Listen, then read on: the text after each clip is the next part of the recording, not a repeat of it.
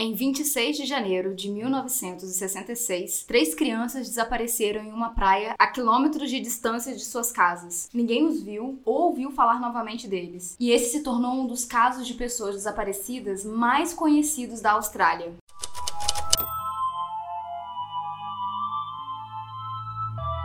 Bem-vindos ao Bu.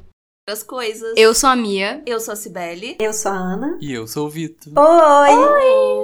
Oi.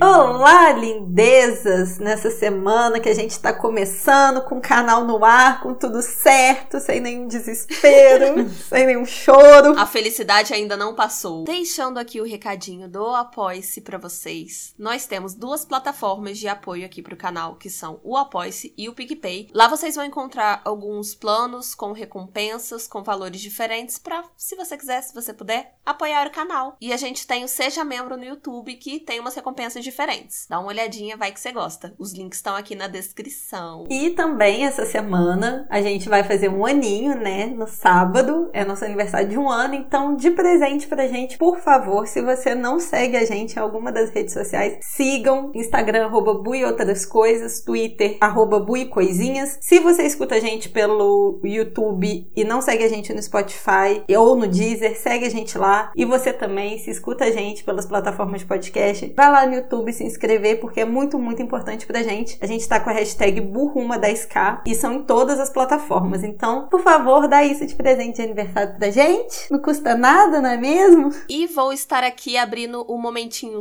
Ai, gente, todo dia é um Xuxa diferente. E vou estar aqui abrindo o momentinho Xuxa pra mandar um beijo pra Agatha Cordeiro, pra Natália Castro e pra Aninha Pacheco, que são nossas maravilhosas. E a gente queria agradecer a Aninha pelo presentinho maravilhoso que ela mandou pra gente. Sim, todo mundo que mandou mensagem lá do Instagram também, a gente ficou maravilhado de receber todas as mensagens de carinho, né? Comemorando que o Bu voltou. E estamos aí, gente. Muito obrigado por todas as mensagens. E só mais um beijo da Xuxa, que é pro Daniel Bicalho, porque ele fez um comentário lá falando que ele já tinha pedido um beijo e a gente não tinha mandado pra ele. Então fica aqui um beijo pro Daniel. Eu prometi que ia mandar, então tô mandando. Tem que mandar beijo também pra Tati Alves. Fofa. Dai Carvalho, eu não sei se o Dai é assim que pronuncia, mas deixou um comentário tão maravilhoso que eu fiquei emocionada. E queria agradecer ao Tarciso, que não só acompanha a gente e é maravilhoso e manda mensagens carinhosíssimas que me deu vontade de chorar, como é um professor perfeito, dedicado, que coloca tanto carinho para as aulas dele, para os alunos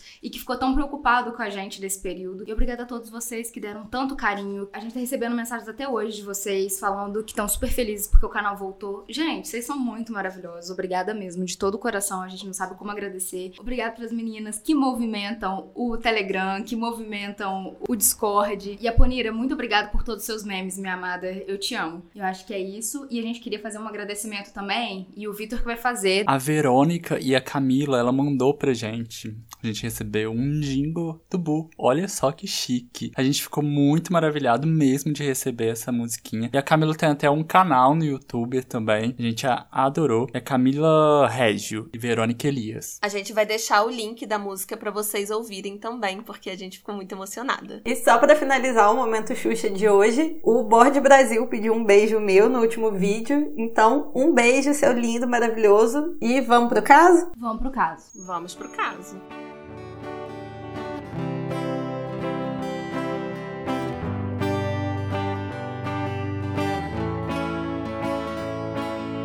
Sempre tem que desvendar uma história pra contar, um cenário, algum lugar no canal compartilhar, no YouTube se inscrever, com ideias debater, pros amigos vou mostrar, o sininho ativar.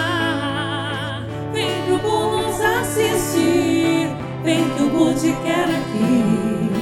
Um mistério a esconder, a doçura a transcender. Vem pro Bu nos assistir, vem que o Bu te quer aqui. Um mistério a esconder, a doçura a transcender. Vem pro nos assistir, vem que o Bu te quer aqui. Um mistério a esconder, a doçura a transcender insistir em que o bom quer aqui. Um mistério a esconder, a doçura a transcender.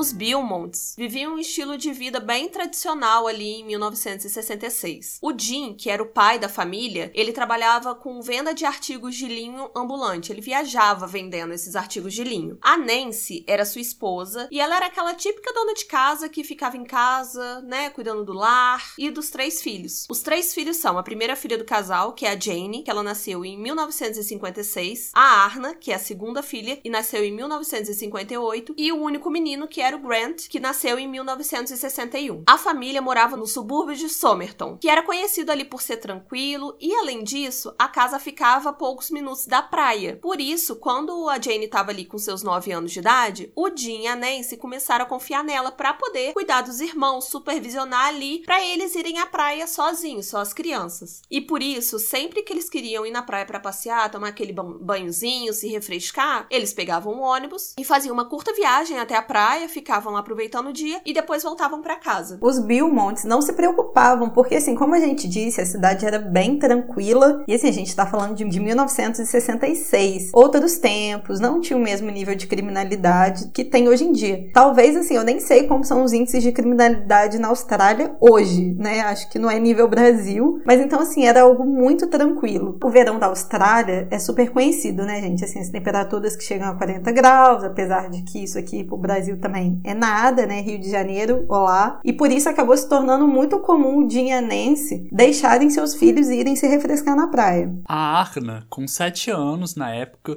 começou a brincar sobre Jane ter um namorado na praia. A família não se preocupou muito com isso e levaram como uma brincadeira de criança mesmo. No dia 25 de janeiro de 1966, Jane resolveu acompanhar os filhos em uma dessas idas à praia, já que ele estava saindo para negócios e ficaria longe de casa pelo pelos próximos dois dias. Na hora de se despedir, Grant, o filho mais novo, de 4 anos de idade, disse ao pai: Não se preocupe, papai, nós ficaremos bem. Tudo estava normal no dia 26 de janeiro de 1966. Estava sendo celebrado o Dia Nacional da Austrália, que é basicamente um 7 de setembro aqui pra gente. E é um dia em que os australianos celebram sua história com festas e atos cívicos e todas essas coisas. E para os habitantes de lá, esse é um dia bastante alegre, bastante festivo mesmo mesmo. O dia estava muito quente, por isso, quando as crianças pediram a Nancy para irem até a praia, ela não pensou duas vezes, já que isso manteria as crianças se divertindo enquanto ela visitava uma amiga. Nancy deu às crianças oito chiles e seis centes em moedas, que era para eles pegarem o ônibus e comer alguma coisa na praia. O ponto de ônibus ficava a alguns metros da casa dos Belmont. Nancy havia instruído as crianças a pegarem o ônibus de meio-dia para voltar. E mais ou menos por esse horário, ela estava esperando eles em casa. Ela estava preparando o almoço quando avistou o ônibus parar no ponto e depois seguir sem que seus filhos tivessem descido. Até então, nada nada demais, né? Porque quem nunca perdeu o ônibus e precisou esperar o próximo? Normalíssimo. A Nancy nem estranhou isso, até porque isso já tinha acontecido antes. Eles já tinham marcado de vir no horário, só que perderam o ônibus e vieram no próximo. Mas quando o ônibus das 14 horas passou, a Jane, a Arna e o Grant não desceram dele. Quando o Jim chegou em casa, ele ficou sabendo que seus filhos não eram vistos há horas e que a Nancy estava lá aflita esperando por eles. Os dois, então, decidiram refazer os passos das crianças, né? Caminhando até a praia para ver se tinha alguma coisa, né? Algum vestígio das crianças e tudo mais. Porém, essa busca durou ali algumas horas, porém ela não serviu de nada. E eles não encontraram pista nenhuma das crianças. Por volta das 19h30, Jim e Nancy resolveram ligar para a polícia. Mais ou menos umas 10 horas depois que as crianças terem saído de casa. Mesmo assim, Jim continuou procurando os filhos pela rua durante toda a noite e Nancy ficou em casa caso eles resolvessem voltar. Na manhã do dia 27 de janeiro, as três crianças foram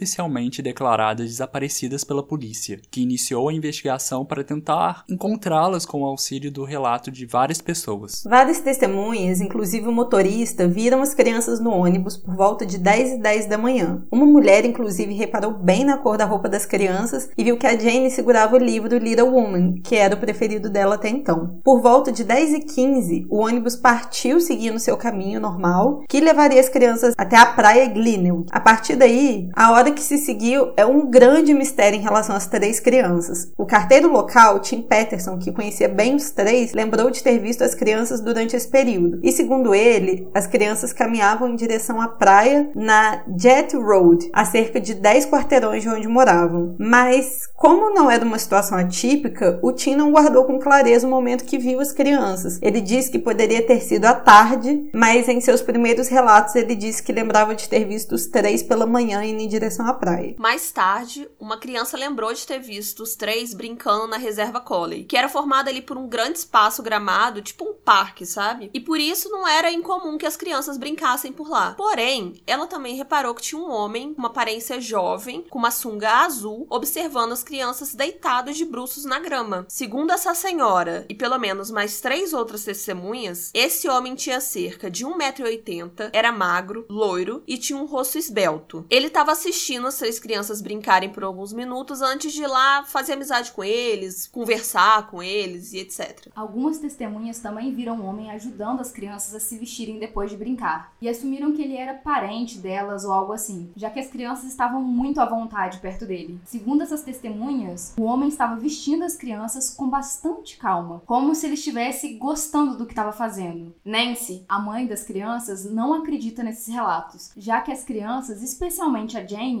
eram bastante tímidas e nunca se sentiriam à vontade com um adulto ajudando elas a se vestirem. Segundo a Nancy, Jane também não era ingênua. Não dava para saber exatamente quem era este homem, mas ele se tornou o principal suspeito. Criou-se então a especulação de que talvez já tivesse se aproximado das crianças e havia alguns dias ou semanas que ele seria o tal namorado da Jane, que Arna havia falado com seus pais. E um spoiler, essa teoria nunca foi confirmada. Chegando na praia, algumas testemunhas alegaram ter visto três crianças por lá, mas a área era grande e estava cheia de turista, então por isso era muito difícil conseguir um relato com precisão. Algumas testemunhas afirmam que viram as crianças saindo da praia junto com esse homem desconhecido e elas não foram as últimas a vê-las. Na próxima meia hora, eles foram vistos em uma confeitaria por volta do meio-dia. Segundo relatos, as crianças compraram alguns doces e uma torta de carne e pagaram pela comida com uma nota de uma libra, e isso acabou criando alguns questionamentos. A primeira questão que foi levantada com isso era para quem seria essa torta de carne? Porque os pais estranharam muito a situação, porque não era uma compra que os filhos faziam habitualmente, sabe? A segunda questão era como as crianças compraram essas coisas com uma nota de uma libra, já que a mãe lembra claramente de ter dado às crianças apenas as moedas, né, que a Mia falou lá atrás, que somavam 8 shillings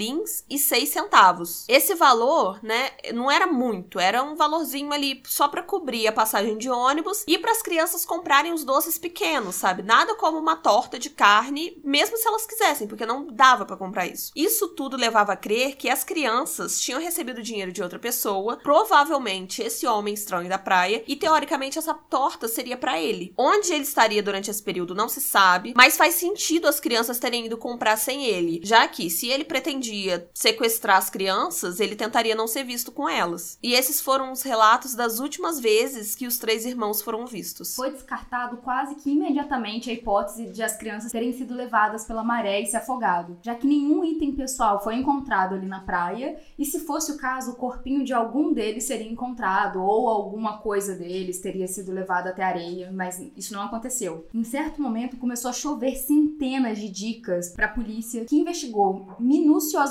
quase todas as ligações Porém, nenhuma levava a nada. Como o caso ganhou uma notoriedade no país todo, qualquer pessoa que visse uma criança andando sozinha na rua ou alguma criança na companhia de um homem denunciava. Logo, uma enxurrada de denúncias aconteceram. Todos que tinham alguma ligação com os Beaumont foram investigados. Então foram os vizinhos, amigos da família, colegas do trabalho, familiares. Buscas estavam sendo feitas por toda a cidade à procura de qualquer vestígio das crianças. Mais ou menos duas semanas depois do desaparecimento um jornal local recebeu um telefonema. Quem atendeu foi a telefonista do jornal e, segundo ela, quem estava do outro lado da linha era um homem com um sotaque estrangeiro. O homem disse que estava com a Jane, Arna e Grant e que queria uma boa recompensa por eles. E logo depois disso desligou o telefone. E não se sabe se a polícia investigou a fundo essa ligação, mas ela foi considerada uma farsa, até porque não seria a primeira vez que isso estaria acontecendo nesse caso e nem seria o último. Nos meses seguintes ao desaparecimento.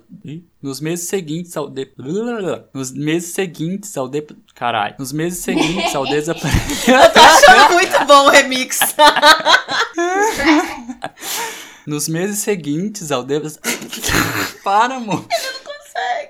Nos meses seguintes ao desaparecimento das três crianças, tiveram poucas informações úteis sobre a investigação, o que se repetiu por mais meses e anos após o ocorrido. As pessoas da cidade, porém, continuavam a tomar muito cuidado com seus filhos, já que as três crianças de Belmont se tornaram aí protagonistas das histórias que contavam para advertir mesmo as crianças de algum perigo. O caso chegou até até auxílio espiritual. Gerard Crosset, gente, eu estou chutando essa pronúncia com muito vigor. Eu realmente não sei essa pronúncia. Ele era um vidente holandês e era especializado como parapsicólogo e psicometrista, que não segue ali um viés muito científico, mas se baseia na espiritualidade e nas crenças paranormais. O Crosset tinha experiência em ajudar os investigadores e tinha até certo crédito com isso, não apenas na Holanda, mas também nos países vizinhos. Você sabe que o caso do Carlinhos e que o pai dele foi visitar também foi um cara desse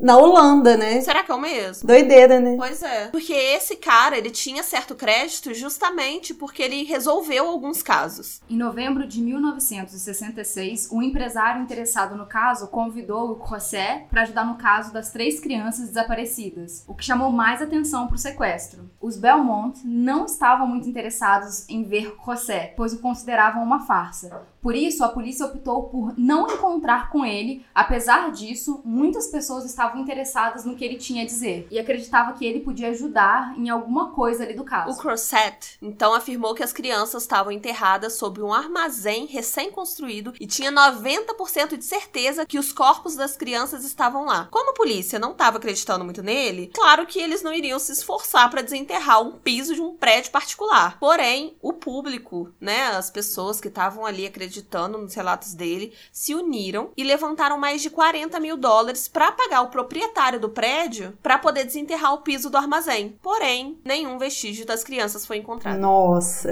Não, gente, eu tenho 90% de certeza, tá lá. Chega lá, não tem nada. É, mas ele não falou 100%, então eu acho que ele estava certo. É... Errado ele não tava. Mas é aquela coisa, tem que investigar tudo. Tem né? que investigar, vai que. Vai que tá lá. Em 1968, dois anos após o desaparecimento das três crianças, da Jane, da Arne e do Grant, uma carta supostamente escrita por Jane foi enviada para Jean e Nancy, os pais. A carta dizia que as crianças estavam bem saudáveis e que estavam aos cuidados do homem, que não era identificado em momento algum. A polícia chegou a checar se a letra era realmente de Jane e comparando ali com os trabalhos escolares e realmente parecia muito ser a letrinha dela. Uma outra carta foi entregue, dessa vez escrita pelo próprio homem, e nela ele dizia que estava disposto a devolver as crianças em um horário e local combinados. A carta estava estabelecido até as roupas que Jim deveria usar para ser reconhecido, e também que a polícia não deveria saber desse encontro. O Jim então viajou mais de 700 quilômetros até Deidenong, que era o local estabelecido, e esperou por quase três dias inteiros. Porém, a polícia foi contatada por eles e haviam ali investigadores vigiando o local. Além disso, a notícia se espalhou e o local ficou muito mais movimentado que o normal. Para surpresa de absolutamente ninguém, zero pessoas, ninguém apareceu lá para devolver as crianças, né? Óbvio. Pouco tempo depois, chegou mais uma carta para os Belmont, também supostamente escrito pela Jane, que dizia que o homem havia sim aparecido no local, mas que o Jim não havia cumprido com o combinado e tinha acionado a polícia. Por isso, ele e a Nancy nunca mais iam ver os filhos. Cerca de 25 anos depois do ocorrido, e os testes já estavam mais, né, mais apurados, tava, tinham novas tecnologias, testes forenses descobriram que quem escreveu a carta não foi a Jane. Na verdade, foi um homem de 41 anos que na época do que mandou a carta, ele era um adolescente. E ele mandou essas cartas como um tipo de piadinha de mau gosto, mas já havia passado o período de condená-lo por isso. Inclusive, o homem foi, descobriram que eu não botei isso aqui, mas descobriram quem era o homem e ele se sentia completamente arrependido, porque foi muito piadinha de adolescente, sabe? Tipo, haha, vamos ver se eles vão. Mas é o mínimo, né? Arrependido é o mínimo. A costa que eu daria nele. Nossa! É. Sim, porque os pais ficaram nessa esperança durante um tempão. Tipo, nossa, vai que eu perdi a oportunidade de pegar meus filhos aquele dia, sabe? Porque eu acionei a polícia. É, o pai se sentindo um bosta. Porque Se sentindo culpados, polícia, né? Mas foi porque você acionou a polícia que não apareceu, nananã. Aham. Nossa, velho, que isso? Era uma costa de cinta que eu ia dar nele. Tem 41 anos, não tem problema, vai apanhar sim. O cara com 60 e tantos anos dando uma costa de cinta na bunda dele. Isso aqui é pra você aprender, pra você não fazer mais. De toalha molhada. Senta o popô aqui. Vem aqui. Gente.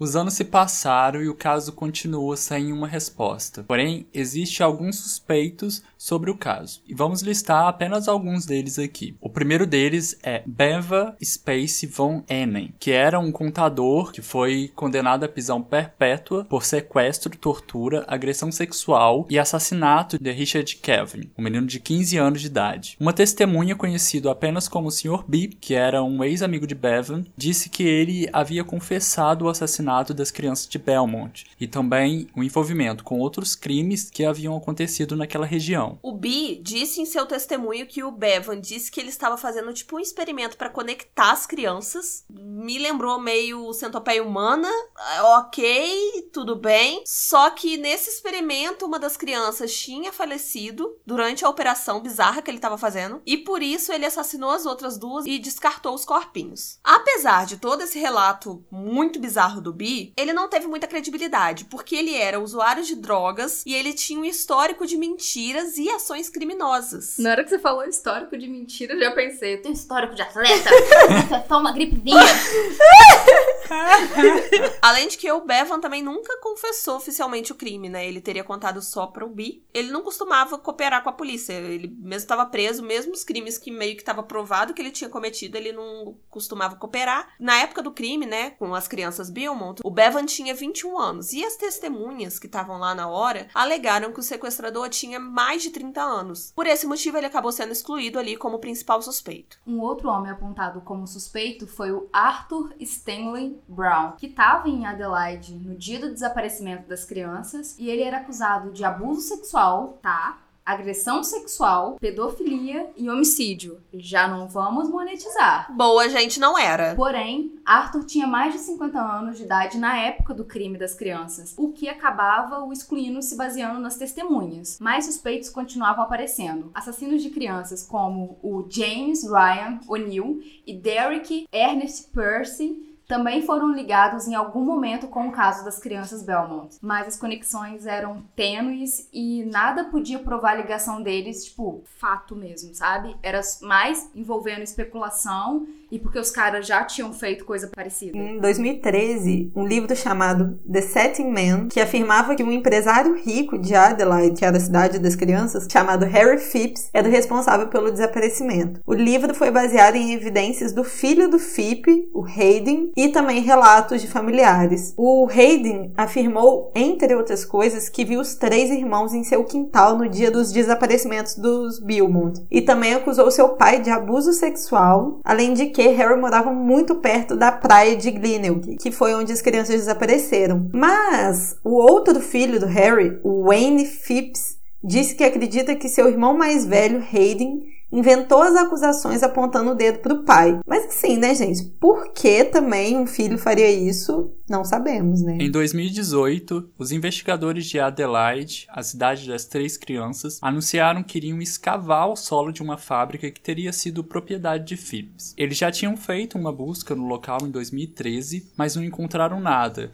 mas resolveram voltar ao local em 2018. A escavação foi feita no dia 2 de fevereiro de 2018 e levou nove horas para ser concluída. No local foram encontrados vários ossos de animais e muito lixo, nada relacionado ao caso de Belmont foi encontrado. Até hoje, o caso segue sem solução, mesmo com muitos suspeitos envolvidos no caso, porque a gente só citou alguns. Tem muito mais. O Jim e a Nancy acabaram se divorciando e até hoje eles buscam alguma solução para o caso. A partir de 2018, a recompensa de um milhão de dólares foi oferecida por qualquer informação relacionada ao caso e essa recompensa foi oferecida pelo governo da Austrália. É isso, gente, acabou, não tem solução. Esses casos sem solução são muito doidos, assim. Eu sempre fico questionando muito porque como que pode, assim, se a pessoa tá viva, como é que pode? Será que aconteceu? Se perdeu a memória? Ou se não tá viva mais? É só especulação. A pessoa que cometeu o crime hoje, ela tá com idade entre 70 e 100 anos de idade. Então, assim, se não morreu, daqui a pouco tá para morrer, sabe? É aquela situação, aquela sensação de impunidade, sabe? De fez, escapou e é isso, sabe? É, eu acho que a coisa mais difícil é, é o pai e a mãe não ter uma resposta, porque é, é melhor, acho que. Eu tô chutando mesmo, tá, gente? Mas acho que às vezes é melhor falar assim, ó, tá morto, do que você não saber o que aconteceu, tipo, ficar nesse suspense, porque você não sabe se essa pessoa tá sendo molestada, se ela tá sofrendo agressão todos os dias. Você não sabe o que tá acontecendo. Então, às vezes é melhor, tipo assim, olha, foi isso, tá? E pronto, acabou a merda. Porque, tipo, já é uma grande merda, mas acabou, sabe? Tipo, não tem mais. Essa pessoa não tá mais sofrendo, acabou o sofrimento dela e eu consigo seguir minha vida. Porque, sinceramente, eu acho que esses pais não conseguem mais seguir a vida, assim, normalmente. De qualquer forma, não ia dar pra seguir, né? A mãe da Priscila Belfort, né, que falou isso. A gente tem um episódio aqui no canal que é melhor ter uma filha morta que uma filha desaparecida, porque, gente, é uma dor que não. Todo dia você ir dormir pensando o que, que aquela pessoa tá passando, se tá com frio, se tá com fome, se tá sendo abusada. Ai, gente, ter esperança dói, sabe? Eles não perderam um filho, né? Eles perderam os três logo de uma vez, assim, perderam tudo. De uma vez. Uhum. De uma vez. E, gente, você pensa num tempo que a gente não pensava. Eu tô falando a gente, mas eu não tava lá. Mas, assim, as pessoas não tinham esse medo da violência, sabe? Era super tranquilo três crianças irem na praia, sabe? A Jane já era. Parece que a Jane era mais. Mais assim, esperta para levar as crianças, né, pra praia e tudo mais. Então, assim, você vê no decorrer da história que isso era uma coisa muito tranquila, muito comum de acontecer. Sabe? Então é muito triste quando a gente não espera que vai acontecer e do nada vai lá e acontece. E esse caso tem muito, mas muito mais detalhes. A Cibele fez um compilado das coisas mais importantes que ela achou ali. Mas tem muita coisa, muita coisa. Esse caso é super conhecido. Porque, tipo, foram todos os filhos tirados dessa, dessa, desse casal. Não foi um só. Então, chocou o país inteiro.